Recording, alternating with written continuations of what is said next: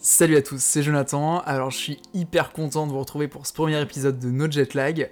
Euh, et avant tout, je voulais vraiment vous remercier pour le nombre d'écoutes de l'épisode 0, le nombre de feedback aussi, euh, et de votes. C'est juste hallucinant, c'est juste dingue, et euh, ça me fait vraiment plaisir, donc merci beaucoup, et j'espère que cet épisode va vraiment vous plaire.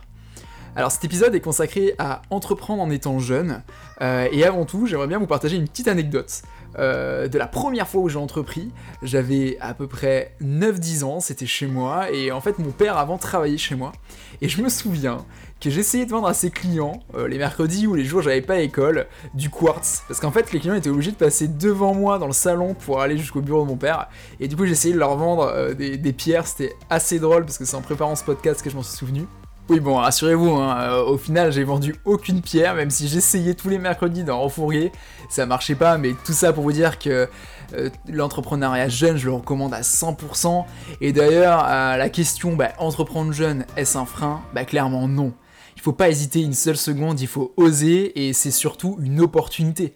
Parce que bah, généralement, quand on est jeune, on n'a pas d'engagement, on n'est pas marié, on n'a pas d'enfant, pas de crédit, et du coup on peut prendre des risques et se lancer à fond dans notre projet, parce que justement ces risques, bah finalement, c'en est pas parce qu'ils sont tellement minimes que c'est le bon moment à mes yeux pour se lancer.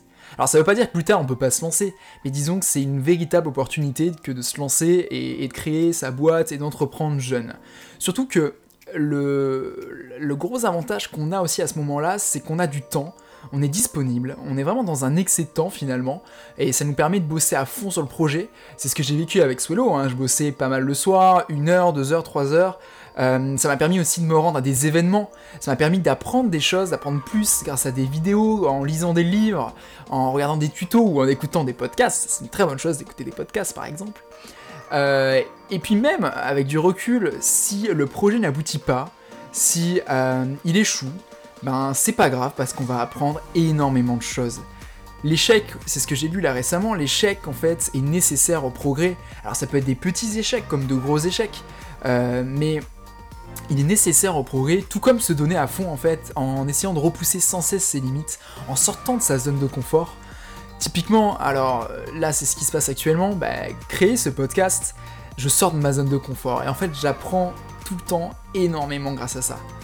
Euh, et c'est pareil pour en fait l'entrepreneuriat en général, et en plus quand on entreprend jeune, euh, on a de l'énergie, on est à fond, et, euh, et c'est hyper intéressant. Surtout qu'en France aujourd'hui c'est valorisé. surtout moi je m'en souviens là, et, c'est ce qu'on vit encore aujourd'hui d'ailleurs, c'est valorisé au niveau de la presse, et du coup ça booste le business. par exemple nous, bah, on a été interviewé par les échos, Adobe, Google, et c'est hyper intéressant parce que bah, de 1, ça nous apporte de l'expérience et de 2, ça nous fait de la visibilité. Et c'est vrai que euh, la carte de la jeunesse, bah, aujourd'hui en France, ça marche bien.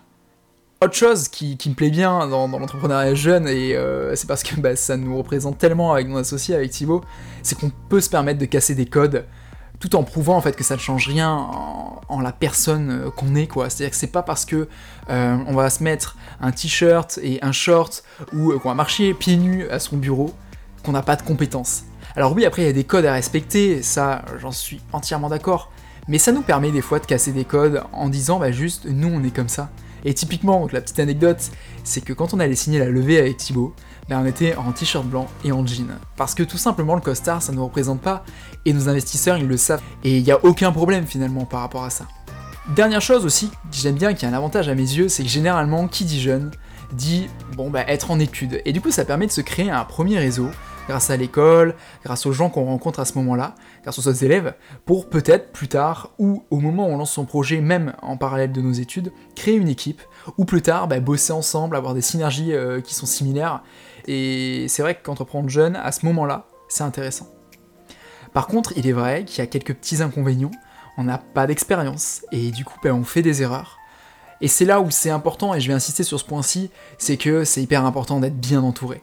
Que ce soit la famille, c'est-à-dire que je m'en souviens, il faut en parler sérieusement avec ses parents et dire, par exemple dans mon cas, je leur ai dit, à la fin de mon DUT, je, l'obtiens et j'arrête, euh, je vais pas plus loin, j'arrête mes études entre guillemets pour lancer ma boîte. Et en fait, mes parents à ce moment-là, ils m'ont dit, bah go, vas-y, ça peut être vraiment cool. Alors oui, dans mon cas, euh, j'ai été avantagé dans le sens où mon frère a fait pareil et où toute ma famille entreprend. Mais c'est vrai qu'il faut leur faire comprendre et leur dire que bah, on ne peut qu'apprendre. Et l'entourage, à ce moment-là, quand on entreprend et quand on se c'est important que ce soit la famille, les amis, parce qu'il y a des hauts, il y a des bas, et c'est là où on en a besoin, et euh, il faut aussi se faire entourer de mentors, de personnes qui sont déjà passées par là, c'est très très important. Et nous, ça nous a beaucoup aidé, ça nous a permis, ben, non pas de réussir, surtout que pour moi, aujourd'hui, on n'a toujours pas réussi, mais c'est de ne pas échouer et de pas faire d'erreurs, en tout cas éviter de faire le moins d'erreurs possible, et les mentors sont là pour ça. Nous, on a été entouré euh, par deux mentors qui sont Mathilde Rouzic et Nicolas Chonu. Je vous laisse aller d'ailleurs voir leur parcours, c'est clairement des entrepreneurs à suivre. Et c'est vraiment des entrepreneurs qui nous ont aidés à avancer et ils nous ont fait gagner du temps grâce à leurs conseils et grâce à leur parcours. Et d'être entouré aussi, ça passe aussi par euh, le théorème ABC, c'est-à-dire avocat, banque, comptable. Il faut être entouré de, de ça, alors quand ça prend un peu plus d'ampleur, bien évidemment, et il faut être entouré des personnes qui comprennent ce que vous faites. Parce qu'en startup, c'est quand même un modèle particulier, euh, et un bon avocat, une bonne banque, un bon comptable, ça peut vous faire gagner énormément de temps. Un autre inconvénient que j'ai vécu qu'une seule fois par contre, euh, étonnamment, c'est que on peut ne pas nous prendre au sérieux quand on est jeune et quand on entreprend jeune. Ça m'est arrivé une seule fois, en fait, c'est un de mes profs qui m'a proposé de faire une conférence devant toute l'université, euh, devant donc une centaine de personnes, parce que c'était un, petit DUT.